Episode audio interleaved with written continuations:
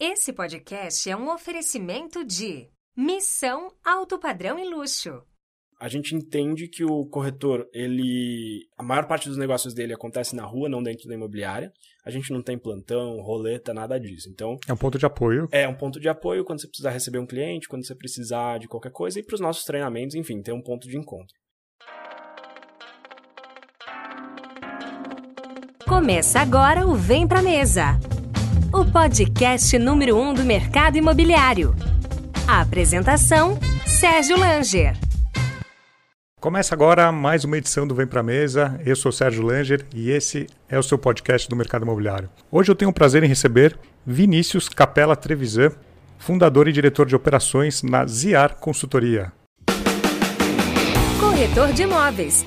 Plano e Vendas tem um convite para você. Venha realizar milhares de sonhos conosco e trabalhar na melhor house do Brasil. São 60 empreendimentos em comercialização com mais de 8 mil unidades em estoque. Em 2022, teremos ainda 15 lançamentos para movimentar a sua carteira com novidades. As melhores comissões, campanhas, premiações e programas de fidelidade. Seguindo nossa metodologia, aqui você vende, nós garantimos. Venha para a família Plano e Vendas. Vem ser feliz com a gente. Acesse www.vempramesapodcast.com.br barra Plano e Vendas. Vini, seja muito bem-vindo ao Vem Pra Mesa. Valeu, Sérgio. Obrigado pelo convite. Fiquei muito feliz. É, admito que, vendo todo mundo que já passou aqui, eu não sei porque eu tô aqui, mas vamos lá. é, com certeza tem muita história aí pra gente contar, debater e falar muito sobre o mercado imobiliário. Vini, me conta um pouquinho a sua, a sua trajetória, pelo que você estava me contando em off, é curta no mercado imobiliário. Você não tem muitos anos aí, cinco anos, pouco mais de cinco é, anos. Seis anos. Seis, seis anos no mercado, mercado imobiliário. Não é muito, mas também não é pouco, né? Exatamente. É, cara, a gente, eu comecei no mercado imobiliário em 2015, final de 2015. Uh, eu, nós somos hoje uma empresa familiar, sempre fomos, né? A gente nasceu uh, em 2015 como Remax. Uh, minha mãe trabalha no mercado imobiliário desde 99, ela sempre trabalhou com imóveis comerciais. Então, assim, por mais que a minha trajetória profissional no mercado imobiliário seja curta, acho que desde que eu me entendo por gente, eu é, ouço falar de mercado imobiliário e, e, e, acompanho ali as coisas que ela faz. Uh, em 2015, uh, a gente queria sair um pouquinho do, do comercial e, e, atender um pouco mais. O comercial, a venda de imóvel comercial é um pouco sazonal. Então. Explica para quem não sabe o que é um imóvel comercial. Claro. Então, ela era focada em agências bancárias, áreas de incorporação, é, lajes comerciais. Então, tudo que envolve. Tudo que não é residencial no mercado imobiliário, galpão e outras coisas. Ticket maiores.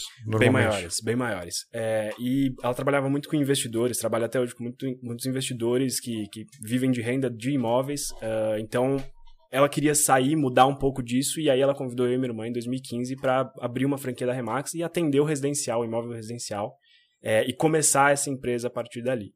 E você não conhecia nada de, de imobiliária? Nada, nada, nada. Uh, anteriormente eu trabalhava, a gente tinha um quiosque de óculos de sol né, no shopping, então eu trabalhava vendendo óculos. e Atendimento ao público. Atendimento ao público. Eu, eu comecei a atender. Tem que ali. ser uma venda rápida. Totalmente, totalmente. Era interessante porque era uma marca pouco conhecida. A gente, na época, concorria com a Chili Beans. Que, era, que é muito forte é até forte, hoje. a gente tinha um concorrente forte. E a gente precisava vender ali. A gente era um pouco mais barato, mas ninguém conhecia, então era uma venda um pouco difícil e, e, e me ajudou a me desenvolver ali, a, a, falar um pouco com pessoas que era algo que eu não, não curtia muito. Um jogo de cintura, né? É, tá, voltando um pouco mais no tempo, minha primeira opção quando eu saí da escola de, de, de faculdade foi odontologia, então eu estudei seis meses de odontologia. É, não gostei da faculdade que eu estava fazendo, saí, fui para minha opção, minha segunda opção, que era arquitetura. Não curti arquitetura, e aí a história é bem longa. Mas, então, eu não, não conhecia absolutamente nada de mercado imobiliário. Então, a gente, no final de 2015, a gente comprou uma franquia da Remax. E foi aí que começou a minha história. Então, durante cinco anos, eu fiquei na Remax. É, a gente não tinha equipe, a gente não tinha absolutamente nada do Montou do zero. Montamos do zero.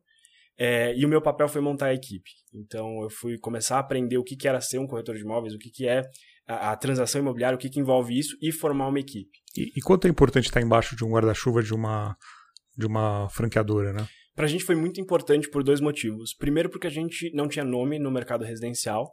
É, então, abrir uma, uma, uma, imobiliária com Vinícius Imóveis ou qualquer coisa tipo Capela Imóveis e deixar lá não, não faria sentido, porque a gente não teria know-how, não teria é, nome para atrair cliente, enfim, ia ser mais complicado atrair cliente e corretor, ia ser mais difícil montar a operação como e um Também todo. vocês não vinham no mercado, vocês não tinham Exatamente. a expertise de... É. E a principal coisa que, que, que me ajudou, e eu sempre falo isso, é, foi o fato de eu ter a quem recorrer. Então, tinha as pessoas da franquia que davam suporte e tinha os próprios franqueados. Então, tenho grandes, grandes amigos que eu fiz ali ao longo desse, desse tempo e que eu literalmente ia na, na, nas, nas imobiliárias e perguntar, cara, como que você faz isso? E eu lembro uma que, que eu acho que eu, foi com o Vincenzo, que é um cara fantástico. Foi a segunda imobiliária que eu visitei. E a minha pergunta para ele foi assim, cara, vale a pena anunciar no Zap? É esse nível de pergunta, né? Você usa portal? E eu acho que ele deve ter pensado, putz, coitado desse cara, né? E então eu, eu, a franquia me abriu essas portas de, de ir falar com as pessoas e começar a construir e ter também um suporte por trás. Foi, foi muito importante. Então, ao longo desse tempo, é, eu fui desenvolvendo equipe. O meu foco principal sempre foi o treinamento de, de novos profissionais. Eu sempre é, trabalhei formando corretores, é, montando equipe, e quando eles estavam prontos, a gente eu deixava mais e formava uma próxima turma para construir a nossa equipe. Quando se formar corretor é pegar alguém sem experiência a no maior mercado. parte. A nossa equipe hoje, grande parte delas são pessoas que não trabalhavam Não no mercado trabalhavam. imobiliário. É. Então, sem vícios, sem. É, justamente por. ah, quando eu comecei a estudar o mercado e perceber as coisas que o mercado fazia, eu vi que tinha muita coisa para melhorar. É, o mercado é um mercado com potencial gigante, mas com muita prática antiga e às vezes parece que ficou parado no tempo. Hoje, bem menos, mas seis anos atrás era, era totalmente diferente. Então a gente queria pessoas que não tivessem aqueles vícios e que a gente formasse e fizesse é, dela um profissional no, no jeito que a gente gostaria. Então a maior parte da equipe foi formada do zero. É, pessoas que vinham de outras formações, de todos os tipos de formações, isso eu acho muito interessante do mercado imobiliário. Eu tive pessoas que trabalhavam em áreas financeiras de empresas, saíram porque viraram mães, ficaram ali anos fora do mercado e queriam se recolocar, mas não iam achar talvez num- numa empresa ou algo do tipo, e o mercado imobiliário deu para elas a possibilidade de ganhar muito bem, é, com a flexibilidade e, e poder construir ali uma carreira diferente. Pessoas do- que eram personal, enfim, todos os tipos de, de, de profissões podiam chegar no mercado e a gente trazia essas pessoas, desde que elas estivessem dispostas também a se desenvolver e olhar para o mercado imobiliário como uma carreira. Então, ao longo desses anos, a gente construiu isso. É, sempre foquei em treinamento, até por isso que o Senta Aí surgiu. Era uma ideia de, de levar mais O longe Senta aí que é o o podcast. podcast. O podcast. Pra quem não conhece, onde é que tá? Faz o. Spotify, todos os, todos os, os, eh, os reprodutores de, de podcast. Agora a gente está entrando no YouTube também. Eu também dei uma entrevista lá. Tem uma entrevista 2019. lá, exatamente. Até uma coisa que é interessante, eu já ouvi algumas vezes e acho que é bom falar isso, Sérgio. Às vezes fala assim, pô, tava ouvindo lá seu concorrente, vem pra mesa. Falo, Não tem "Cara, concorrente, Não tem né? concorrente. A gente tá junto. E, se você, e às vezes a gente tem até os mesmos convidados, né, Claro, Sérgio? claro. Mas a sua, a sua entrevista é uma, a minha é outra e estamos aí para agregar. Uhum. E aí, em 2020, final de 2020, a gente decidiu é, partir para uma, pra uma empreitada própria. Então, a gente saiu da rede Remax e, e surgiu a Zia, que é hoje, desde, desde fevereiro de 2021, a nossa, a nossa marca, é, que é uma empresa com raízes fortes e tradições fortes, sem perder a, a digitalização e a transformação que o mercado está tá, tá criando. Então, um pouquinho da, da minha carreira é essa. Agora, fa- falando dessa, dessa jornada que você eh, costuma aplicar para esse novo corretor, em quanto tempo entre ele, ele entender que vai trabalhar na imobiliária e até ele, ele poder ir para um atendimento, atender cliente direto, quanto tempo esse eh, dura essa jornada aí? Boa. A gente tem um plano de 12 semanas de formação. É, esse plano, ele é... A teoria são 12 semanas, mas a gente, na prática, é, depende muito da pessoa. Se a pessoa se dedica de fato, se a pessoa é, olha para isso como uma carreira, as 12 semanas ela está pronta para começar a produzir. Eu- sempre que eu entrevisto um novo candidato, é, eu deixo claro que ele precisa ter pelo menos seis meses de segurança. assim. Se- se- se- mesmo que você venda no dia 1, se for um Que não é normal. financiamento... É, Que você não der é a sorte de vender amanhã e esse imóvel for financiado, já tem mais um prazo. Até você receber, é, você pode vender no primeiro mês, na primeira semana. Só que até você ter uma recorrência e, e isso se transformar de fato numa renda para você, você vai levar um tempo. Então, tem aí seis meses de segurança. Em atendimento, tem muita coisa que é, é intuitiva, mas a gente aplica uma enxurrada de conteúdo lá. Então, desde os podcasts, tem uma porrada vem para a de mesa, vídeo. tá na lista que ele tem? Tá na lista, tá na lista. Acho que eu te mandei uma Você vez, mandou, né? mandou. A gente coloca lá. Assim, o que, que você precisa estudar nessas 12 semanas? Então a gente coloca isso. Vocês fazem um, um pedaço do, da, do desenvolvimento e ele tem que fazer outra também, né? Exatamente, assim, a gente dá todas as ferramentas. A pessoa usar, é- aí é, é com ela. É, então a gente faz, a gente gosta muito de, de, de, incentivar os corretores e os novos corretores a, a aprender. Então, semanalmente a gente tem duas vezes por semana uma live específica para a equipe que a gente vai ali faz, falar sobre um tema. Então, ontem eu fiz uma entrevista com um corretor da nossa equipe que começou também do nada, sem, sem ter experiência, e está com a gente até começou em 2019, está com a gente até hoje. Então, quais foram os desafios? O que, que você fez para produzir? Blá blá blá. Ou então, atendimento de comprador. Como que a gente faz? A gente sempre traz um tema que entende que a equipe está tá precisando e coloca isso. É, mas, voltando à sua pergunta, acho que eu dei, uma enrolada. É, eu acredito que três meses a pessoa está pronta para atender relativamente sozinha. A gente tem hoje três gerentes na, na, na, empresa que ajudam no dia a dia do corretor. São 30 corretores, né? São 30 corretores. Três equipes. Exatamente. E o, o faixa etária tem é, algo muito diferente? Eu tenho desde pessoas de 18 anos até acima de 60. É, isso, isso que é legal, é legal. do, do uhum. mercado. Assim. A gente tem todo tipo de, de, de perfil de pessoa. E o mercado aceita. E o. Como é que é a questão de, do, do tempo que a pessoa fica na imobiliária. É, você consegue segurar esse, reter esse corretor? Tem gente que está com você até desde o início? A maior parte da equipe está uh, com a gente desde o início. A gente tem, eu tenho pessoas ali que estão com a gente desde 2016. A nossa primeira, a primeira corretora na realidade foi minha tia, mas ela saiu recentemente porque ela mudou para Itália. Então, é, podia falar que ela estaria até agora se não fosse esse fato. Mas a nossa segunda é, corretora que veio para a equipe, que é a Luciana, hoje é gerente lá com a gente. Então tem um plano de é, carreira. Tem um plano de carreira, tem um plano de carreira. A gente sempre, sempre que a gente precisa é, de alguma outra função, a gente vai olhar para dentro. Porque são pessoas que acreditaram pra gente desde o início. E, e, hoje a maior dificuldade, no seu entendimento, é contratar ou reter o corretor? Os dois. Eu acho que elas são, são similares. É, contratar é fácil. Reter é o mais difícil. Reter é o mais difícil. Reter é o mais difícil. A gente, eu tenho. Assim, Contratar, você abre a gaveta, pula dois, cinco, Exatamente, dez. exatamente. É, a gente tem um, é, filtro bem grande de quem a gente quer lá dentro. A gente sabe bem quem é o corretor que vai dar certo na nossa empresa. Então, contratar é fácil porque a gente tem muito corretor. Até hoje de manhã eu estava fazendo uma reunião com a nossa menina de RH. Eu abri um site para ela. Ela falou: Ah, não estou conseguindo. É, Menina de RH, acho que é importante falar isso. Tem uma pessoa responsável pela contratação. Tem, tem. Não é você nem o gerente, tem não, alguém que não, cuida é, disso. ela, ela é responsável pelo início do processo, atração, ela atrai entende se a pessoa faz sentido e aí ela passa para o gerente. Depois da entrevista com o ela gerente. Ela não avalia o lado técnico, e sim o humano, não, né? Exatamente. Ela, ela vê os primeiros requisitos ali que a gente espera. Se a pessoa tem cresce, não tem cresce. Trabalha nas regiões que a gente trabalha. É, faz sentido para a empresa. Fez sentido, ela passa para uma entrevista com o gerente. Na entrevista com o gerente, ele vai entender todo esse lado, as competências dessa pessoa. E aí, se o, o, o gerente aprovar, aí eu faço uma última entrevista para validar a cultura e entender se a pessoa de fato combina com, com a empresa. Então eu tava conversando com ela hoje de manhã e ela falou: Ah, eu não tô achando mais contato, tá difícil de achar corretor. Aí eu abri um site para ela falar: dá uma olhada aqui, ó. Tem uma lista. Um monte de corretor. Então, contratar é fácil, contratar bem é mais difícil, e reter, reter acho que é a parte é mais desafio. complicada. É. Porque o corretor ele vai reter, na minha visão, com, por dois motivos. Primeiro, o ambiente. E o ambiente a gente, eu garanto que a gente faz muito bem ali, assim. A gente tem realmente uma empresa muito unida. É, e o outro lado é faturar que aí não depende totalmente de mim. E isso que é muito importante que os corretores entendam. A gente vai dar todas as ferramentas. Você dá as fazer, ferramentas para... É, exatamente. Faturar, vender, captar, enfim, todo o que envolve a profissão é com você. É, muito mais de 50% é com você. O que eu posso fazer por você, eu estou fazendo.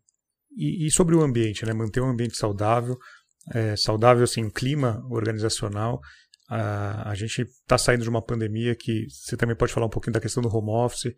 O, que, que, mudou, o, o que, que, mudou a questão da pandemia, mas sobretudo a questão da, da como manter um clima saudável para não ter tanta competição, porque assim, vendas é um querendo é, aparecer mais que o outro, mas é importante o clima estar tá muito bom, né? É, acho que a primeira coisa que, que ajuda o nosso clima é que a maior parte da nossa equipe hoje ela é formada por pessoas que é, foram indicadas por pessoas lá de dentro. Então já tem uma certa proximidade. Acho que essa é a primeira coisa. A segunda coisa é que a gente incentiva muito que um ajude o outro. Então, existe uma competição, existe gente querendo. Sabe, tem ranking de vendas? Tem, tem ranking de vendas. Mas o, é engraçado porque não é algo que cria uma, uma competição ruim. Competição é, saudável. É, exatamente. E a gente delimitou muito bem o comissionamento de quem é dono do imóvel, quem é dono do cliente, como funciona essa divisão, para que não tenha um tentando passar a perna no outro. Tá no papel, a regra tá, tá, no, papel, tá no papel. Tá no papel. É, então, isso eu acho que fica um clima legal. A gente sempre trabalhou um pouco na linha do home office. É, desde o início a gente manteve um escritório pequeno, a gente estava até conversando um pouco antes é, sobre isso. A gente iniciou com um escritório de 42 metros. É, a gente ficou nesse escritório a gente, até a gente ter por volta de 17 pessoas. Então, assim, não ficava todo mundo. Mas nem todo mundo não, ficava no não, não, lugar. não, não tinha como. É, e aí depois a gente expandiu para mais uma sala. Então hoje a gente tem uma empresa com por volta de 40 pessoas, entre staff e corretores, é, e um escritório de 80 metros, e sendo que a gente tem uma equipe no interior também. Então a gente entende que o corretor, ele. A maior parte dos negócios dele acontece na rua, não dentro da imobiliária. A gente não tem plantão, roleta, nada disso. Então, É um ponto de apoio. é um ponto de apoio quando você precisar receber um cliente, quando você precisar de qualquer coisa, e para os nossos treinamentos, enfim, tem um ponto de encontro. Então, como é que a gente manteve isso na, na pandemia? Primeiro, é, quando a pandemia entrou, a gente não estava preparado para nada. Assim, de, Ninguém então, tava, né? Não. A gente não dá pra falar, ah, a gente sempre se preparou. Não, é mentira. A gente não estava pronto. A gente teve que correr e tentar achar como que a gente faria isso. Então, é, a principal coisa era a gente não perder esse lado humano e esse lado de troca entre equipe. Então, a gente começou a criar coisa. Reuniões mais frequentes, reuniões é, fora do, do ambiente de trabalho. Então, a gente criou um café da tarde duas vezes por semana que você conectava, principalmente no, no, primeiro período da pandemia. A gente conectava lá para bater papo. Então, tinha um corretor que gostava de escrever poesia. Ninguém sabia que ele gostava de escrever poesia. Ele foi lá, levou uma. É, então, a gente começou a meio que ter uma, uma troca mais pessoal ali da, da empresa. Depois disso, conforme as coisas foram mudando, a gente voltou a ter um pouco os encontros presenciais, é, mais bem controlados, mas o principal é manter ativo as pessoas, é, independente da forma que for. De outubro, mais ou menos, para cá, a gente criou um escritório virtual, é o que a gente chama de metaverso da, da Zier, que isso mudou totalmente. Então, é tá todo mundo conectado ali, é um escritório com os bonequinhos que o pessoal anda ali e se conversa, tem em todas as salas. É, e aí a gente passou a ter de volta aquelas conversas quando acaba uma reunião que tem aqueles cinco minutos antes de ir embora. No Zoom você só fecha e acabou, você não fala nada. Ali a gente tem umas conversas. Acho que o principal é, é ajudar as pessoas a ficarem próximas e colocar uma pessoa ajudar a outra. Isso acho que é a principal forma da gente manter ali os corretores próximos. Sim. E o, falando um pouquinho do, do ramo hoje de atuação, vocês estão na Zona Oeste de São Paulo, para quem não conhece a cidade de São Paulo, e vocês atuam muito em alguns bairros somente. Isso, a gente iniciou na Zona Oeste, principalmente Perdizes, e depois a gente expandiu para os bairros ao redor de Perdizes. Então eu digo hoje que a gente pega mais ou menos do Higienópolis até a Leopoldina, na Zona Oeste. A gente tem uma equipe na Zona Sul, pegando ali os principais bairros como Moema, Vila Mariana, Paraíso, e uma equipe no interior de São Paulo, em São Jundiaí. três equipes. Três equipes. Três Sim. equipes. é. E que tipo de imóveis? Residenciais, comerciais? O nosso forte hoje é o residencial. A gente ainda tem bastante coisa do comercial por conta da- do, do trabalho da minha mãe e áreas para incorporação também. A gente atende bastante construtora. Mas o nosso forte, a equipe inteira trabalha residencial. A gente trabalha, a nossa faixa ali é- são imóveis na faixa de 1 milhão e 300. Aqui em São Paulo, Jundiaí está um pouco mais baixo. E a gente trabalha locação e administração também. Imóveis avulsos, terceiros. Avulsos, terceiros, terceiros. A gente não trabalha nada de novo. Quando a gente entrou na Remax, quando, quando você é, compra uma franquia da Remax, você tem que escolher um sobrenome da sua, da sua empresa. Né? O nosso era Remax Complete. E o Complete vinha porque a gente queria ser uma imobiliária completa. Quando a gente olha para uma imobiliária completa, o que, que a gente entende por uma imobiliária completa é atender o residencial, comercial, venda, locação, atender todas as necessidades do cliente. Isso a gente leva até hoje. Assim, a gente quer ter ali todos os serviços que um cliente pode precisar. Entendi.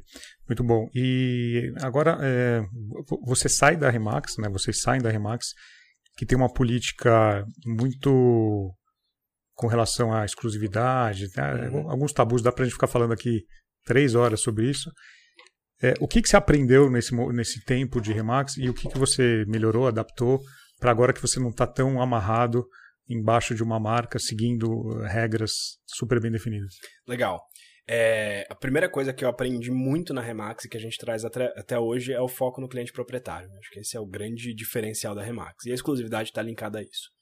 É, o, o- o foco no cliente proprietário te ajuda a ter bons produtos e tendo bons produtos você vai acabar é, conseguindo fazer uma venda melhor. Desde 2018, 2019, a gente já não trabalhava mais só com exclusividade, apesar de, de estar na Remax, a gente não trabalhava só com exclusividade porque a gente definiu que a gente queria trabalhar com bons produtos. É, bons produtos, na minha visão, significam um proprietário que de fato quer vender um imóvel no preço correto, que a gente consiga trabalhar, que faça sentido para o nosso, nosso perfil e que a gente consiga fazer um marketing legal em cima desse imóvel. Então é isso que a gente leva hoje. Se o cliente quiser dar uma exclusividade, ótimo. Se ele não quiser, a gente vai dar uma atenção tão boa quanto. É, o, o que eu acho que hoje a gente conseguiu ter uma visão diferente do que a gente tinha até então é de olhar os momentos do mercado. É, eu, eu, encaro que o mercado imobiliário tem três principais momentos. O momento que ele está a favor de quem está comprando, o momento que ele está a favor de quem está é, vendendo e o momento que ele está a favor, está tá equilibrado. Quando ele está a favor de quem está vendendo, é muito importante que a gente tenha, é, saiba atender muito bem quem está comprando, porque vai, por consequência, aumentar a quantidade de compradores. Isso era algo que a gente sentiu um pouco de falta. Então, 2020 mostrou para a gente que é, saber trabalhar um comprador tão bem quanto um proprietário é muito importante. Quando ele está a favor de quem está comprando, a gente precisa ter boas captações. Então, ter esse equilíbrio e enxergar um momento que muda muito rápido é, é algo que, que hoje eu acho que a gente consegue fazer de uma forma diferente. E falando sobre precificação, avaliação, precificação, o que, que, que, muda saindo de, de, uma, de uma Remax para hoje? O que, que você aprendeu? O que vocês é, aprenderam nesse tempo de Remax? Isso é algo que a gente não abre mão. Assim. Um bom, o imóvel que vai ser vendido é o imóvel que está no preço certo. Claro, tem outros fatores ali, como por exemplo, às vezes o imóvel está num preço certo, mas o condomínio dele custa, sei lá, um imóvel de 100 metros com R$ 2.500 de condomínio. Perdizes, a gente vê muito Sim, disso. Genópolis. É. E então, assim, olhar esses fatores. Mas a gente não abre mão do preço certo. A gente é, desenvolveu lá dentro uma fórmula de avaliação, é, que é uma fórmula onde a gente leva em conta quatro principais fatores do imóvel e aplica isso baseado na, nesses quatro fatores versus o preço do metro quadrado da região. E isso é uma fórmula bem, bem, bem Quais certeira. são? Você pode revelar ou é segredo? Localização, estado de... Eu vou revelar os pontos, é. mas não vou revelar as fórmulas. Localização, Tem uma planilha aqui para download. Localização, estado de conservação, idade do prédio e o padrão do prédio. São os principais pontos que a gente leva em conta. E aí a gente e tem transação, alguns... transações anteriores do, do Quando prédio. a gente tem histórico, sim, é, a gente leva em conta. Mas, você sabe, mercado imobiliário é muito difícil da gente ter é, não tem o um dado, né? Não é. tem... E, e, e, eu já vi gente falando assim: ah, a gente pega da, do, do cartório.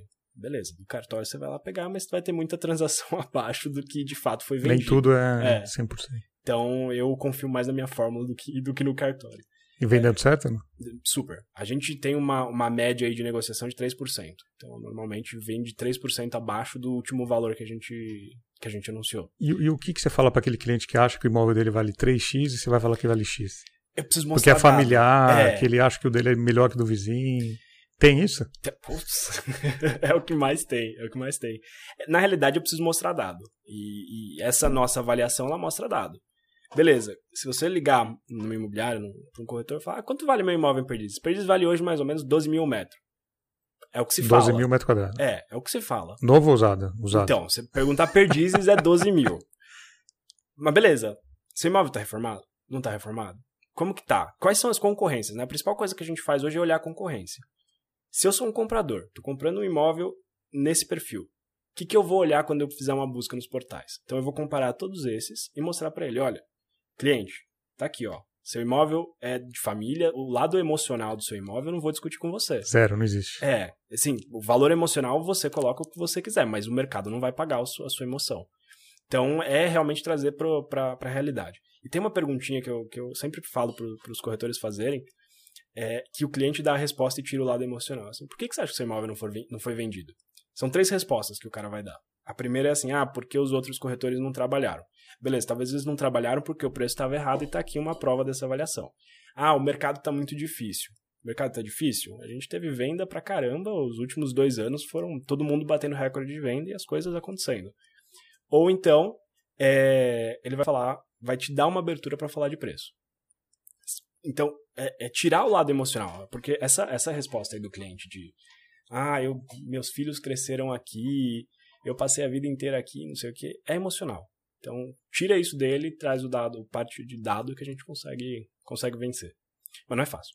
Falando parece fácil, mas não é fácil. E você estava comentando sobre portais, sobre, sobre essa mudança que teve nos últimos anos.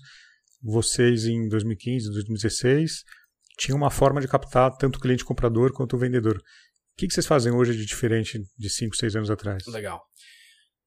Olha, é, cinco, seis anos atrás a gente tinha uma. Parece pouca coisa, mas é muito Não, tempo. é muita né? coisa, é muita coisa. A gente precisava fazer muita coisa manual, assim, de, de ir na porta ali do, do, do prédio, bater na porta, tentar captar e tudo mais. Isso ah, com certeza continua acontecendo Então, até hoje. vamos separar os clientes, né? Tem o cliente comprador, Boa. todo mundo, isso. todo o mercado foca praticamente, Uhum, e tem o cliente que está vendendo. exatamente. Você comentou que fo- foca, foca muito no cliente que tem um imóvel. Exatamente. O nosso foco durante maior parte desses anos foram, foram nos proprietários. É, hoje a gente tem equilibrado isso porque a gente percebeu em 2020 que, que a gente precisava de comprador. E qual é o segredo para captar imóveis? Ter processo. Processo. Processo. É, Independente do que for. E bater pé. Bater pé também. É. É. Mas com processo. Exatamente. Assim, bater pé vai te ajudar. Eu acho que estar presente nos prédios é, é essencial para qualquer corretor. Mas, assim, para você de fato ter uma captação legal, assim, o segredo para você ter indicações de pessoas querendo vender é bater pé, mas você ter uma captação de fato é, é, é ter um processo bem montado, independente do que for. Então, o que eu acho que hoje o que a gente conseguiu perceber é, nos últimos, principalmente nos últimos dois anos e meio, é que a gente consegue fazer captação de uma maneira mais rápida, é, sem perder a qualidade de forma digital. Então, hoje a gente tem um departamento que ajuda os nossos corretores a captar de forma digital. Então, tem duas pessoas lá dentro que, que fazem todo o processo de captação do imóvel digitalmente para conseguir depois entregar para os nossos corretores vender. Isso para mim acho que é a grande mudança. Assim. E os nossos corretores aprenderam a fazer isso também.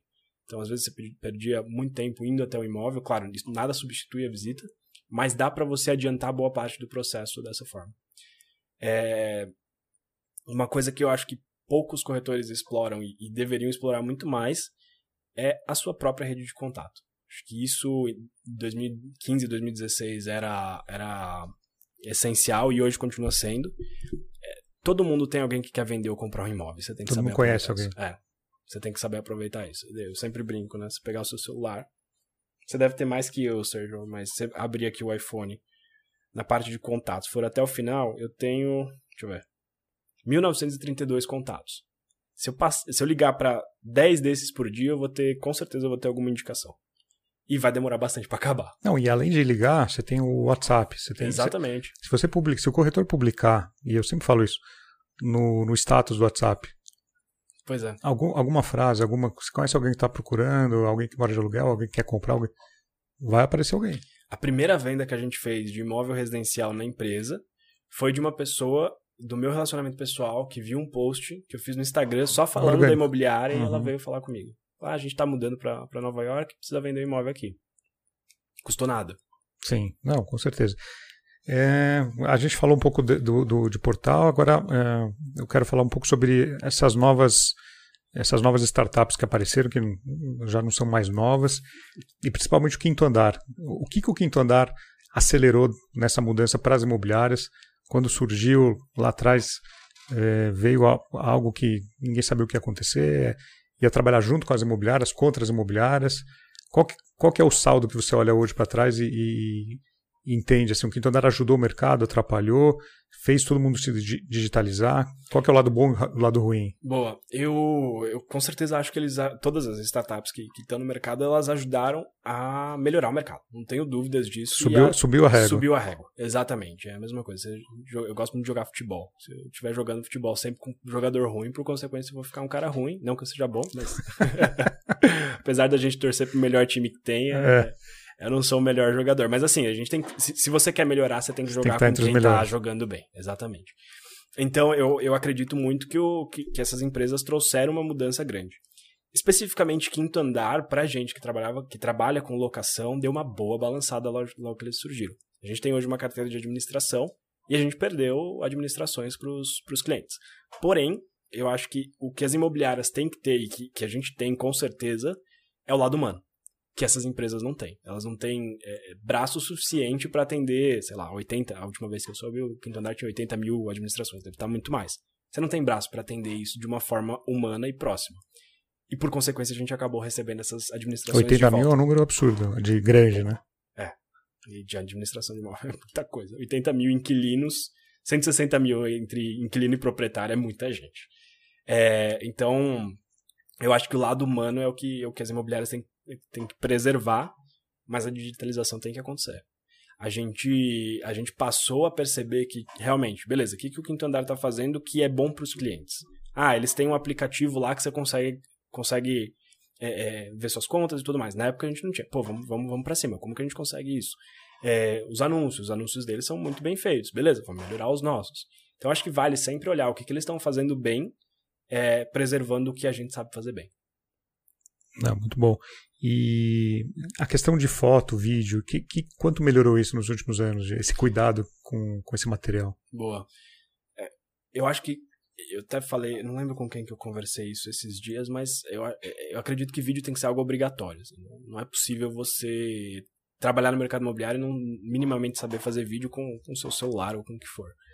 A gente sempre prezou por foto. Desde o início a gente fazia foto profissional até hoje. Com fotógrafo? Com fotógrafo. Não usa... com corretor? Não, não, não. A gente, na realidade, tem alguns lugares que ensinam o corretor a tirar foto. A gente ensina, mas principalmente para locação. É, no nosso modelo de negócio não, não, não compensa a gente fazer foto profissional de locação, a gente foca mais em fazer Sim. foto profissional da venda. Mas a, a, nossa empresa parceira de Castanha, eles dão treinamento para nossa equipe de fotografia, mas as uhum. fotos são feitas com os com, os, com, com, com fotógrafo é, principalmente São Paulo, que a gente tem um mundo de imóveis à venda, você precisa se destacar de alguma forma.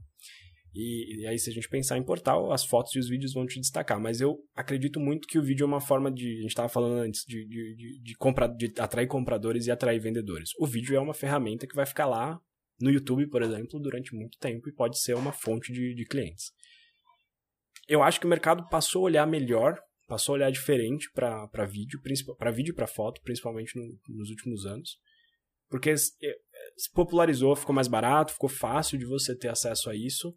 É, e quando você coloca na ponta do lápis o custo de uma foto versus a venda do imóvel, a comissão que gera, é, é Insignificante. É, né? é. Uma economia que não precisa. Pois é, pois é. É o que a gente estava falando antes do, do seu treinamento lá. Sim. É. E, o, o, e a sua opinião sobre a Loft? Eu acho a Loft uma empresa muito legal. Eu, eu, eu acho que eles têm bastante o que melhorar. Isso até a gente tem algumas trocas com eles lá. É, mas o, o, principal ponto que eu enxergo com a Loft é que ninguém sabe o que, que eles vão ser ou o que eles vão se tornar. Essa é boa. E isso, isso de vez em quando me assusta um pouco. Mas eu acho que eles fizeram uma mudança muito grande no mercado. É, continuo com a opinião que eles precisam ter o lado humano um pouco mais forte. Até recentemente, não sei se chegou a ver que viralizou uma, uma cliente do, da Loft é, um caso específico lá de uma venda do imóvel, e basicamente o que perdeu ali foi, foi o lado humano. Foi ajudar ela a entender como seria a transação. Mas eu acho que eles estão transformando bastante o mercado, principalmente aqui em São Paulo. Sim. Não, com certeza. Essas empresas trouxeram uma oxigenação que o mercado imobiliário não tinha, né? Uhum. E, e, falando um pouquinho de, de, Você falou um pouquinho de captação de, de cliente que tem imóvel. E tendo o imóvel em mãos, o que, que vocês fazem para anunciar esse imóvel? O que, que você usa de de estratégia aí. Portal, obrigatoriamente, infelizmente, mas obrigatoriamente. É, rede social, a gente faz o patrocinado, a gente tem uma agência que faz os, os anúncios patrocinados. E o nosso site, que é algo que a gente está construindo para ser uma fonte. É, muita indicação e principalmente parceria. É, acho que essas são as principais coisas. Parceria. parceria. É importante falar. Defina parceria. No nosso formato, até 2020, a gente tinha 80% das vendas em parceria. Hoje diminuiu um pouco, mas 80%. 80%, 80%. Porque a gente pegava o imóvel, é, é o que eu falei, um bom imóvel, né? Um imóvel muito bem captado, ele vai ser vendido por nós ou pelo mercado. Então, por que não levar ele para o mercado para um, com parceiros que a gente confia? Então, a gente faz uma comunicação muito forte com parceiros. A gente tem ali nas, em todas as regiões, Jundiaí, São Paulo e Zona Sul e Zona Oeste de São Paulo, por volta de 800 corretores que a gente conhece, que a gente conversou. E confia. E confia. Não nos 800, mas na maior parte. A maior parte. É, que a gente manda esses imóveis para eles, eles trabalharem. Assim, olha, tem esse imóvel. Não é uma rede. Não, não, não, não. É uma é um, é e-mail marketing, tá, basicamente. são grupos e é, e-mail e tal. E, e os nossos corretores acabam criando parceria com pessoas que eles têm mais proximidade. E isso ajuda a gente a vender bem. É, parceria é super importante. Eu acho que não, não dá para você estar. Tá... Inclusive, a gente tem um material que a gente dispara para os clientes quando a gente está captando o imóvel dele. E numa das páginas é, fala assim cinco perguntas que você tem que fazer para um corretor é, para entender se esse corretor vai de fato te atender bem. E uma das perguntas é: você trabalha em parceria? Porque não faz sentido você não trabalhar em parceria. Se abraçar o imóvel, só você querer é, vender e... É, porque no fim você está olhando para sua comissão e não olhando para o cliente. Então, parceria é algo extremamente importante para gente. Agora, a gente falou em confiança. O mercado imobiliário, como vários outros segmentos no Brasil, você tem os bons corretores, Uhum. você tem os bons profissionais, e você tem, você tem aqueles que faltam ética, faltam confiança. É, O que, que você tem de história para contar? Alguma, algo que você possa revelar aí sem abrir muito? Assim, do lado bom, é, quando a gente acha um parceiro de confiança, como é o caso do Thiago, por exemplo. O Thiago, a gente já fechou venda em parceria com o Thiago e assim, Thiago, pega aqui o telefone do, do comprador ou do proprietário, não lembro qual lado a gente tinha, mas vai lá, assim, precisa resolver isso? Thiago, vai lá, ajuda a gente aí, vamos, vamos trocar e a mesma coisa do outro lado. Tchau, Granato. Thiago Granato, Thiago Granato, que inclusive foi quem apresentou a gente. Sim, sim. É, então, assim, quando você tem um parceiro bom, a gente tem várias histórias de, de, de imobiliárias Sucesso. que a gente confiou e deu certo. Por outro lado, quando a gente tem. Eu já tive vários casos, assim, da gente disparar. A gente, quando eu mando um e-mail pra, um, essa rede, ele, sei lá, tem um imóvel na rua João Ramalho, blá blá blá blá blá. Você abre o imóvel. Eu abro a, a rua e o número. Mas fica fácil de saber, Lógico. de chegar lá na portaria, enfim. Então eu já tive vários casos, inclusive um dos casos foi com o imóvel da minha tia. Aí é mais fácil descobrir. Então, pois é. Que a gente disparou e aí o cara foi lá bater na porta dela. Tentar captar esse imóvel. É. Aí, e obviamente, aí ela falou, ah, um corretor tal. Ah, beleza, deixa eu ver uma coisa aqui. Abriu o e-mail Mário e falei, eu, eu- cara, tal. É ele mesmo. Ah, tá. No mesmo dia. Então, assim, aí tiro da lista, tchau e beleza. Acho que o mercado tem. Tem muita gente boa e não tem espaço pra quem é ruim. Então, naturalmente. Mas esse é um caras mal do sair. Brasil inteiro, né? É. A gente vê esses casos aí em muitos lugares de corretor tentar ir atrás do imóvel para para tentar morder alguma coisa direto. É, exatamente. Isso, isso acontece, assim, várias vezes. E, e assim, a gente, até um- uma época, a gente deixava que os parceiros anunciassem os nossos imóveis, né? Então, ó, tá aqui as fotos e tal. Hoje a gente não permite mais porque a gente teve muito problema de. é, desses casos da pessoa ir direto, ou às vezes batia o mesmo cliente com a gente e depois chegava no cara e ele que achava que tinha direito, enfim. Se, se a gente percebia que o cliente chegou primeiro pra ele e depois veio pra gente, o cliente era dele, a gente ia Uhum. fazer parceria. É, mas tem- tinha muitas vezes que chegava primeiro pra gente. assim, a gente sempre media. Quando, que você, quando você atendeu esse cara? Às vezes o cara chegou na sexta, a gente levou visita no sábado e na segunda o cara ligou e falou: Ah, tô com um cliente pra visitar. Quem que é o cliente? Ah, é o Sérgio. Ó, acabamos de atender. Aí, tinha gente que entendia, tinha gente que não, mas. É, tem que. Tem que é, é uma, é uma seleção natural. Assim. Hoje tem 800 pessoas lá que eu falei, mas a gente começou com, sei lá, 1.200 e foi tirando. Teve gente que saiu do mercado, teve gente que a gente acabou tirando, enfim. É, uma, é um trabalho árduo. Agora eu quero dar uma dica para você que precisa ler e se informar sobre o mercado imobiliário. Você conhece o Imob Report? Então acesse agora e assine gratuitamente www.imobreport.com.br. Report com T mudo no final. www.imobreport.com.br. Ano passado foi recorde de, de novos corretores entrantes no mercado. A gente percebe aí que não virou mais aquela. Ah, não dei certo, vou ser corretor. Hoje tem muita gente escolhendo ser corretor de imóveis. Você também percebe isso? Percebo porque pela primeira vez na história eu tive gente nova. Assim, primeira profissão ou segunda profissão. Primeira pessoas- profissão. É, tive pessoas com primeira profissão, saída da escola em ano passado. É, Escolheram pô, corretagem. gente que nasceu em 2000. Eu não sou tão velho, mas me sinto velho. É, escolhendo a profissão. Por que escolheram a profissão? Porque viram algum programa da Netflix, porque Ah. enxergaram que o mercado estava crescendo. É, Tá tem- na onda, né? é, tá na onda. Tem muito. Pô, eu, tive- eu entrevistei uma vez um cara que falou assim: eu falei, por que, que você quer ser. co-" O moleque tinha 18 anos. Por que, que você quer ser corretor? Cara, porque eu adoro o Thiago Mar... o Ricardo Martins e eu vejo os vídeos dele no TikTok o tempo inteiro. O cara fazendo história. É, aí eu falei, é, beleza, legal, vamos conversar. No fim acabou não dando certo, mas é, eu, eu comecei a ver essa molecada querendo entrar no mercado. E, e- e desde o início, eu comecei no mercado com 19 anos.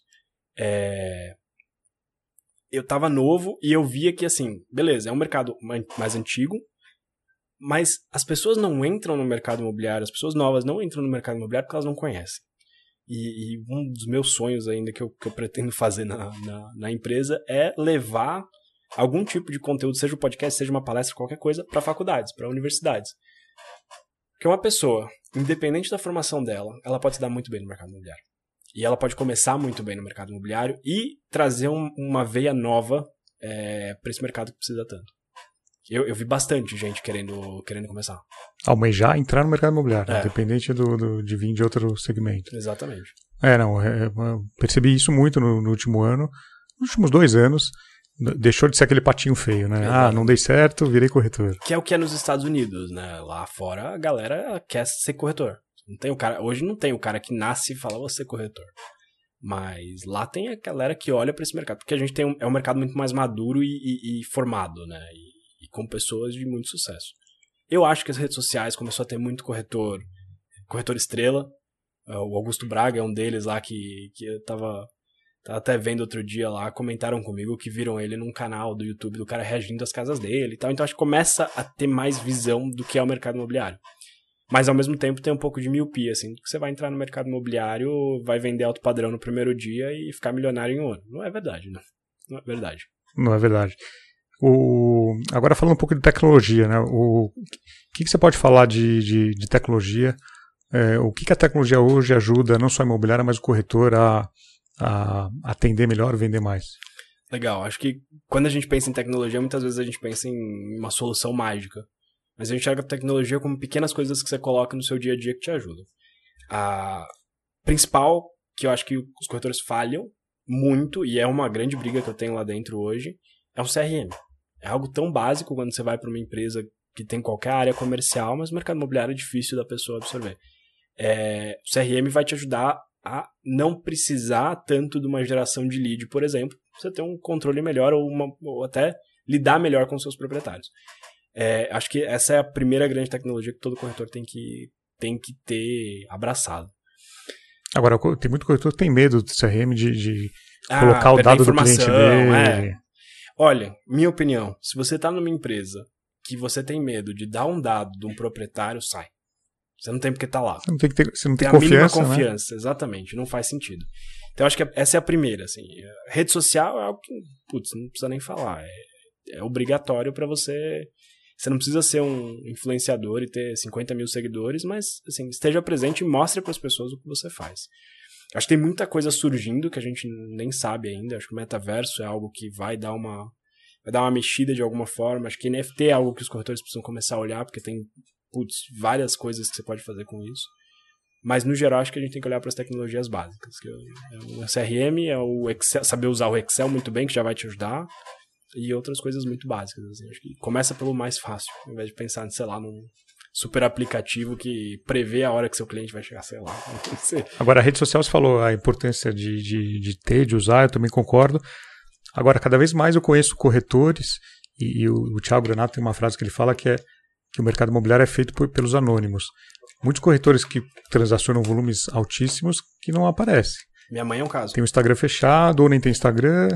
Minha mãe é um caso. Ela sempre foi uma corretora excelente do mercado comercial, mas ela, ela odeia qualquer tipo de exposição. É, até brigo com ela, assim, você tem, tem que aparecer e tal. Pra ela gravar o Senta aí foi, foi uma briga. É, então eu concordo. É totalmente feito pelos anônimos. A minha melhor corretora hoje, ela quase não usa Instagram. Ela, ela vende muito mais por indicação, pelo que ela construiu. Que inclusive acho que é o que eu levo aí como um dos maiores cases de, da, da- da minha profissão, que ela tá com a gente desde 2017 e hoje é a nossa, nossa melhor e tá lá. Concordo totalmente com o Thiago. É isso aí. Agora, você falou um pouco de metaverso, de NFT. Eh, Você acredita que isso possa chegar rápido no Brasil, como está lá fora, ou o Brasil é, di- é diferente? Olha, Sérgio, não sei. Mas eu, eu prefiro estar pronto pra se chegar. Tem que olhar, né? É, Tem que tá- é, eu tenho, eu tenho estudado, lido sobre isso, porque eu acho que é uma tendência. É, agora, quando chega no Brasil e se chega com força, eu não sei. Eu, eu, eu pensei algumas coisas, assim, meio absurdas em relação a isso, que eu, depois eu te conto pra não, ninguém roubar minha ideia, mas é, eu acho que a gente precisa começar a olhar. Não sei como isso vai impactar no mercado imobiliário, é, mas é bom a gente ficar esperto. E a parte de, de- de tokenização, agora já tem construtora lançando aí é, empreendimento tokenizado. O que, que você pensa disso? Preciso estudar mais para opinar. É muito preciso novo ainda, é, né? é muito, é muito novo e é muito complexo. Assim. Eu, eu demorei a entender o que era uma NFT e qual era o, o sentido disso, mas é, eu preciso estudar. Hoje eu tava, tava um pouco antes de vir para cá, eu vi que o pessoal da House lançou um podcast sobre Sim, isso. né? sim, Eu preciso sim. ouvir, depois a gente conversa de novo. É, inclusive, eles vão fazer um lançamento, a Vitacom vai fazer um lançamento é, baseado em, em, em, tokenização. O que, que você pensa sobre isso? O que eu penso sobre é, é muito, muito parecido com o que você falou. É, tem que ficar atento, a para. O Brasil ele tem uma regulamentação de CVM, de alguns órgãos diferente lá fora, então ninguém, ainda é uma incógnita. Ninguém sabe uhum. o que pode e o que não pode. É. Mas eu talvez eu pagaria para ver o que, que vai acontecer. Acho que é. tem, tem muito a evoluir. Né? Tem muito a evoluir, tem muita gente falando nisso e pouco, poucos casos práticos, né? Uhum, poucos casos é. práticos assim. É. Lá fora você vê muito, né? NFT, milhões aqui, bilhões, não sei o quê. Compra o terreno aqui, ali. Mas no Brasil é um pouco diferente. É. Eu acho que uma coisa que é bom, assim. É, é não esquece, é, é importante você olhar essas coisas. Mas, Deixar no radar. É, mas não, não foca nisso. Assim, porque eu já vi. Uma vez eu vi. Não um aposta post, todas as fichas é, nisso. Acho que era um post do, do Guilherme Machado sobre a venda do, do terreno no metaverso. Tá? E tinha galera, como é que eu vendo imóvel no metaverso? Cara, você não vende nem imóvel na vida real, vai querer vender no metaverso. Então foca no que você conhece um pouco, mas deixa ali atrás da orelha essas coisas, porque é importante. E, e você comentou que acompanha muito o mercado lá de fora, principalmente o americano. Quais as principais diferenças que você vê entre os mercados aqui? Falando em corretor, é, é o que a gente estava falando atrás. Falta, aqui não existe a valorização que existe lá fora da profissão. Acho que essa é a primeira grande Valorizar diferença. o profissional. É, o corretor de imóvel em específico. Assim, o, cara, o corretor de imóvel é uma profissão lá fora tão, principalmente nos Estados Unidos, é tão valorizada quanto um advogado, quanto um médico e outras coisas. Porque... Mas, na minha opinião, acho que essa valorização tem que partir do corretor. Com certeza, com certeza. E, e às vezes o corretor não se valoriza. Uhum. Muitos, é, exatamente. não todos. É, eu acho que é um pouco dos dois, Sérgio, porque falta mas depende do corretor. É, falta valorização do corretor, mas falta valorização dos clientes para o corretor. Obviamente, o, o cliente só vai te valorizar se você se, se você se autovalorizar. É, mas lá fora o mercado é organizado de uma forma que você precisa valorizar aquele profissional, senão você não vai ter o suporte que você precisa. Então a primeira grande diferença é essa. O corretor lá, de fato, ele é um cara que as pessoas olham, confiam e, e contam. A segunda, organização. Especificamente, Estados Unidos é um mercado extremamente organizado e com muita transparência. Com então, números é, muito, muito, claros e super acessíveis, né?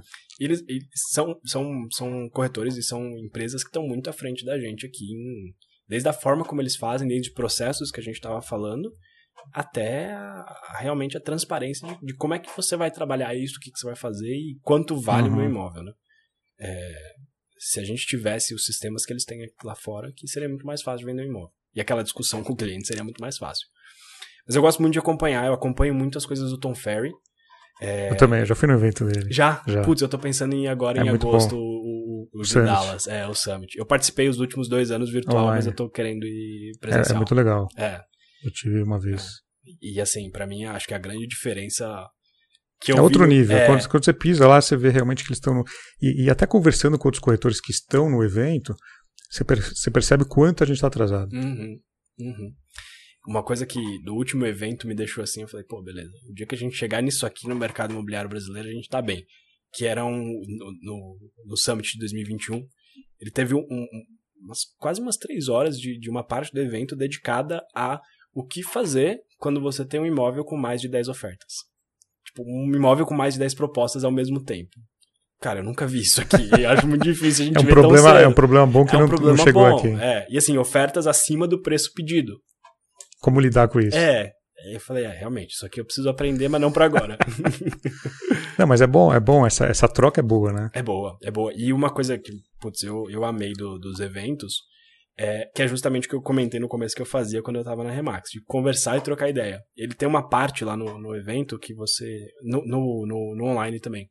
Você conecta num, num chat é, e ele te conecta com alguém, você tem três minutos de conversa. Uhum. Então eu falei com gente da África do Sul, da Islândia, eu nem, não tinha nem ideia. Essa pessoa da Islândia eu ainda quero conversar mais, porque, cara, como é que é o mercado imobiliário na Islândia? É, e o online deve, ser, deve ter gente do mundo inteiro. Do mundo inteiro, eram 7 mil pessoas online, fora os que estavam lá. É, foi, foi punk. Foi legal. É, boa foi, dica. Eu vou, eu vou. Eu até cheguei a ver esse ano para tentar ir, mas o calendário mais apertado. Mas o online acho que vale a pena realmente. Ele tá, tá à venda tá já, venda. inclusive. Já compra que os últimos dois anos foram muito bons. Muito, muito bons. Eu, eu, e, e eu gosto de fazer da seguinte maneira. Eu, eu assisto, eu vou fazendo minhas anotações, mas eu pego uma outra folha e eu escrevo perguntas de como aplicar aqui. Então, ah, é, falou sobre como, sei lá, como produzir podcast. Eu vou lá, beleza, produzir pod... como produzir um podcast aqui no São Paulo, sabe? Então eu tento colocar para trazer para a realidade. Tem muita coisa que eu consegui colocar em prática, assim, e ajuda. É uma, é uma fonte muito boa. Não, eu lembro que o evento que eu fui, acho que foi 19, 18 ou 19. É, sei lá, na parte da manhã era mais com ele, e depois à tarde dividia em cinco ou seis trilhas, com salas mais específicas, sei lá, desenvolvimento humano, marketing, tecnologia, e aí, e aí você ficava até na dúvida de qual você ia, né? Não, uhum. eu vou uhum. nessa aqui, mas vou perder essa aqui. Realmente você, você tinha um senso de, putz, eu vou perder alguma é. coisa. É, esse, é, os últimos dois, eu, eu participei nos últimos dois anos de três eventos, um, dois summits e um que chama Blueprint, que é mais para imobiliária, Sim, não tanto como para corretor ele dividiu, tinha boa parte com ele, ele e o resto era com corretores do ecossistema dele trazendo informação. Foi bem legal, bem legal mesmo. De longe o melhor evento que eu já participei no mercado imobiliário, sem comparação. É, e, e, o Tom Ferry ele, ele tem um, um, ele tem uma equipe muito grande de coaches tem. com ele. Uhum. Tanto que eu, eu, eu entrevistei a Daiane Costa e a gente vai fazer agora imersão em Nova York com ela e ela conta que um dos melhores investimentos que ela fez foi um, um coach com Tom, Tom Ferry, não foi com ele pessoalmente, Sim. foi com a equipe dele. Uhum. Ela fez acho que dois anos, investimento de 1.500, 2 mil dólares mês. É, então, se é você, você converter para o Brasil, acho que é, é um valor super importante, alto mas quanto ajudou ela a ter a disciplina, a rotina, e, e não só a questão de como vender. É, que isso, isso é parte do treinamento, uhum. mas não, não, é, não é sobre isso, né? É. Eu, eu vi domingo o, os valores atualizados. O mais barato é 7,99 dólares. Então é, é, é expressivo. Mas eu, eu não tenho dúvidas que transforma o negócio. Eu ouço muito o podcast dele. Inclusive foi um dos que, que me inspirou a começar o, o Senta Aí. É, do podcast, o que eu apliquei do podcast já me ajudou tanto. E o que eu aprendi nos eventos já me ajudou tanto que se o dia eu fizer o coaching com ele, meu Deus do céu, é, é outro nível. É, eu conheci uma brasileira que estava muitos anos lá no, nos Estados Unidos e, e ela era um, uma das coaches da equipe. Que legal, que legal. É. E ela viu, ela ouviu eu falando português, ela veio falar comigo. Ah, eu acho que eu fui pedir uma foto com ele e aí ele, eu comentei que eu era do Brasil. Ele falou: Ah, tem uma brasileira aqui na minha equipe. Aí chamou ela tá, e me apresentou. Que legal. É. é no, no, quando eu participei do evento, tinha alguns brasileiros, a maior parte morando lá fora, que, mora lá fora. depois procurar, ah, vi, porque eu, eu fiz uma pergunta lá ao vivo, né? E aí a galera vinha, ah, eu vi você lá, tal. Eu moro, sei lá, na Califórnia, moro em Orlando. A maior parte de Orlando, que tem de brasileiro em Orlando, absurdo. É absurdo. E, e qual é a importância que, que você é, atribui a, a, esse tipo de eventos que você participa e você incentiva os corretores a também consumirem? Olha, eu, eu acho que quanto mais a gente fala e, e, e quanto mais a gente conversa com pessoas que estão ou na mesma posição que a gente ou já fizeram o que a gente pretende fazer, mais a gente vai aprender e ter coisa para aplicar. É, as conversas que eu tive com pessoas do mercado ao longo da minha carreira, de, de principalmente no início, para tentar aprender como ela fazia.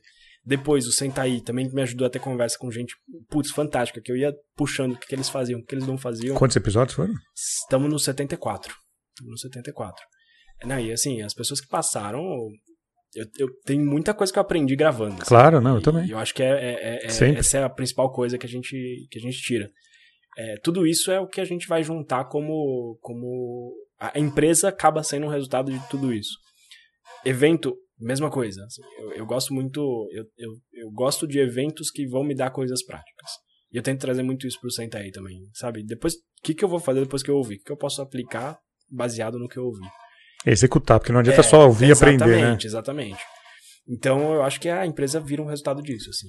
quanto mais a gente sabe, e visões diferentes, acho que é muito importante também. É, às vezes a gente acaba ficando numa linha só. É, então, por exemplo, eu gravei com, com o Thiago e depois gravei com o Aldemar. Os dois, é, apesar de trabalharem próximos, eles têm um jeito totalmente faz, diferente de fazer. E isso é legal de você pegar de um, pegar de outro, e ir juntando e formando a sua forma de fazer. Eu acho que isso vale para dono de imobiliária, vale para corretor, vale para quem for para tirar do, dessas conversas o, o, a sua conclusão e o que você pode aplicar. E você estava comentando do ICXP, que você vai também estar conosco lá, eu também vou estar lá no evento da cúpula, no, no Rodrigo uhum. e toda a equipe. É, você comentou que você vai falar sobre, vai participar de um painel sobre home office. Imobiliário em home office. Exatamente. Funciona imobiliário em home office?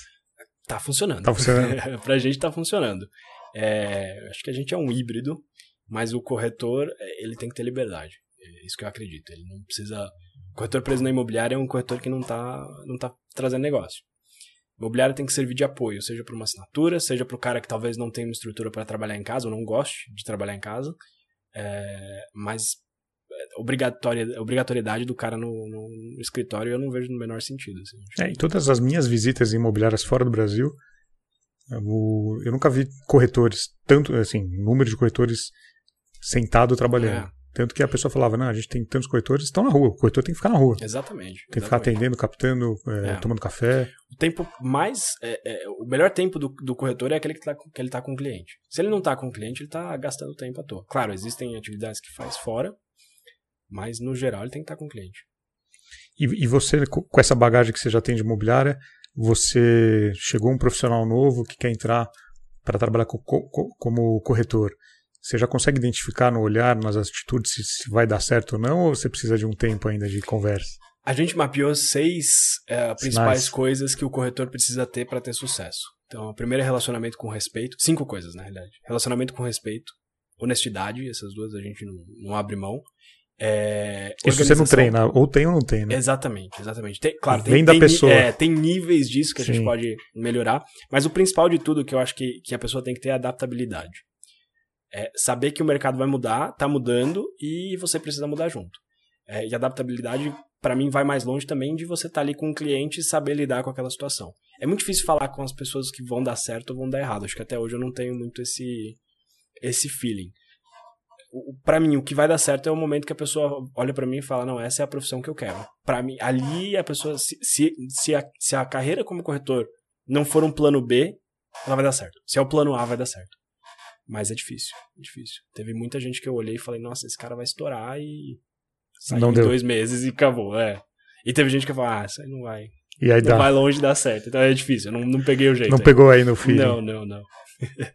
e, e, e, falando um pouquinho de, de, de, comissionamento, né? Hoje a gente tem alguns modelos no mercado. O mais conhecido é o PJ, é o uhum. 100% comissionado. Qual é o modelo que você acredita? Qual que você pratica hoje? É o PJ. PJ. É, a gente, os nossos corretores, eles são, a gente sempre olha para eles como empresas empresa. dentro da nossa. É.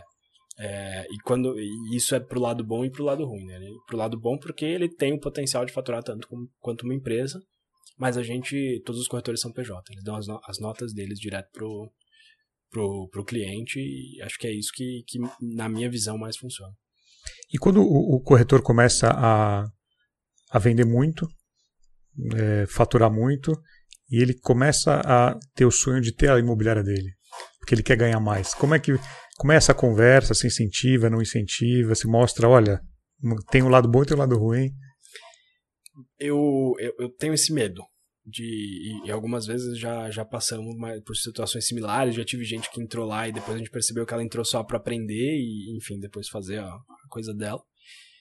Eu acho que um bom corretor ele não necessariamente é um bom gestor. Acho que o papel de um são corretor, coisas totalmente diferentes. É totalmente diferente. O, o, papel de um bom corretor desculpa o papel de um bom gestor é diferente do papel de um de um gestor. Quando você é um corretor você, você depende totalmente de você Sabe, você vende bem, ok. Não necessariamente você vai ter uma equipe que vende bem. Você tem que estar disposto a mudar de papel, deixar de fazer venda. Se você quer ganhar tanto quanto você ganha como corretor, sendo dono de uma imobiliária, você vai precisar ter uma equipe muito grande, porque a maior parte da, da, da comissão vai embora em custo, em imposto, em pagar seu corretor.